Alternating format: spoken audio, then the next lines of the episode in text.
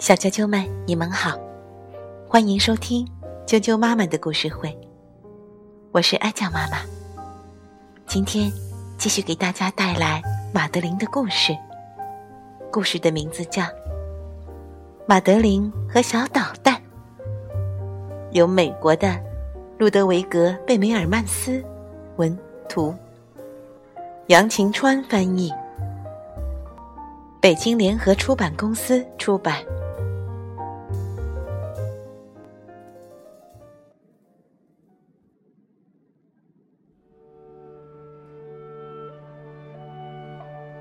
巴黎有座老房子，常青藤爬满墙，里面住着十二个女孩子。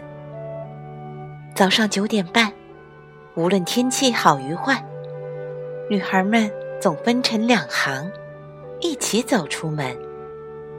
最小的就是马德琳。一天，西班牙大使搬进了隔壁的房子。快看，孩子们，多好玩，多有趣呀！克拉薇小姐说道。大使阁下有一个儿子，名叫佩比托。马德琳说：“一看就知道，那个男孩是个小捣蛋。”春天到了，鸟儿在林间歌唱，突然。嗖，有东西从天而降。一阵刺痛，将晨练的小女孩们吓了一大跳。原来，是小捣蛋佩比托干的。炎炎夏夜，他还出来扮鬼叫。秋天，他自吹自擂，说自己的风筝。飞得最高。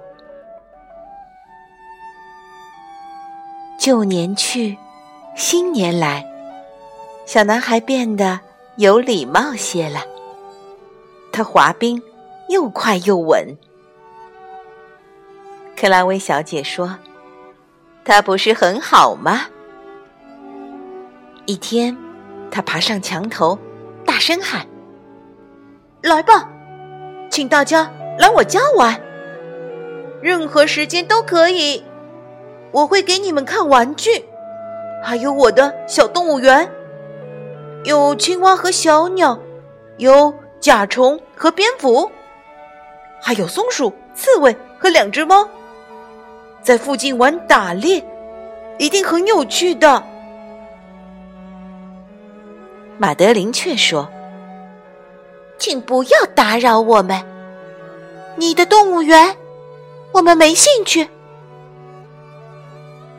小男孩换了套新衣服，说：“我敢打赌，这次他们肯定会接受邀请。”马德琳却说：“斗牛士可不是我们心中的英雄。”可怜的小男孩只好离开了。又孤单又难过，他把自己关在屋子里，还能怎么办呢？可没过多久，他又恢复了原样，又淘气又顽皮。克拉薇小姐说：“依我看，他得做点事，消耗消耗精力。”一箱工具肯定能吸引这个精力旺盛的小男孩。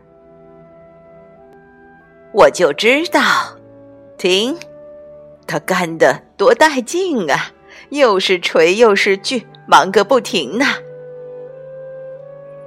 哦，但是这小子实在太捣蛋了，他竟然做了一个断头台。他把惊恐万分的鸡给了厨师，毫不心软。他吃光烤鸡、烧鸡和炸鸡。哦，这个气人的佩比托！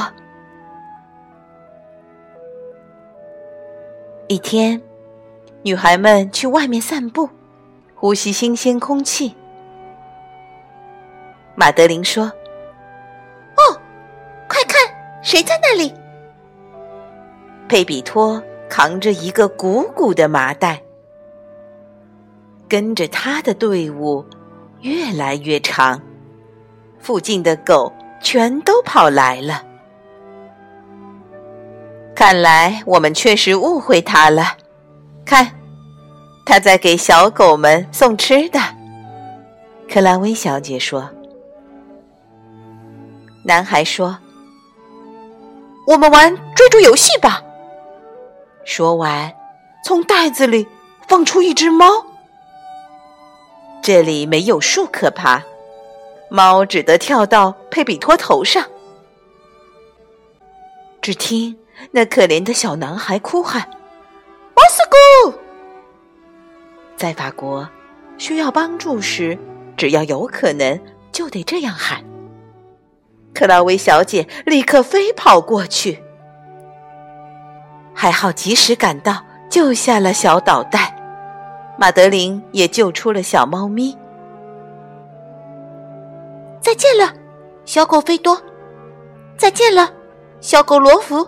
回家吧，闹剧结束了。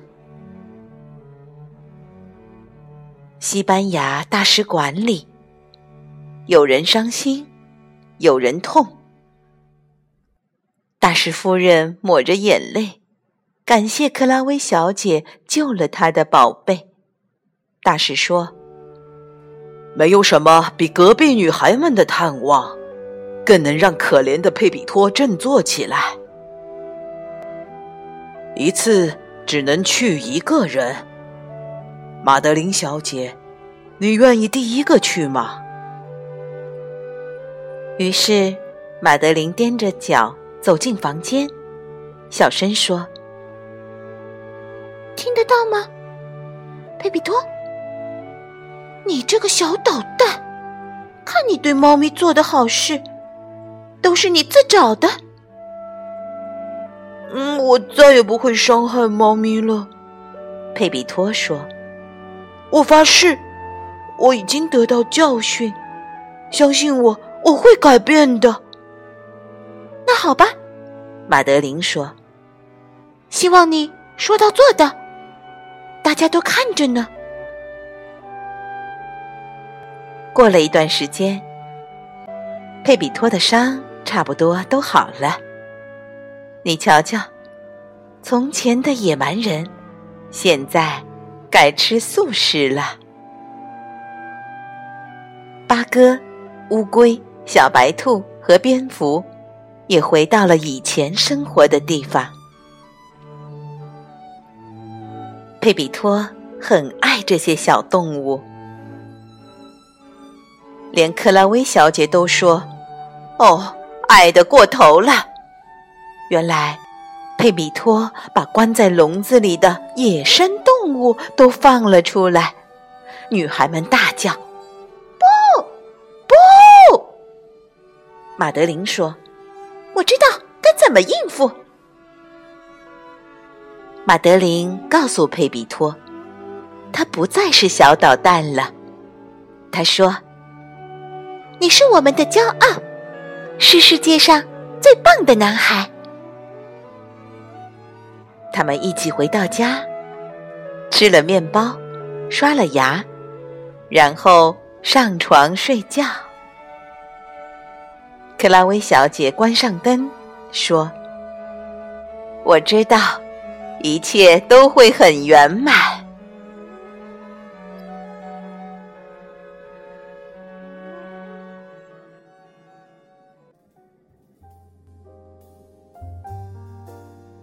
小啾啾们，马德琳和小捣蛋的故事就讲完了。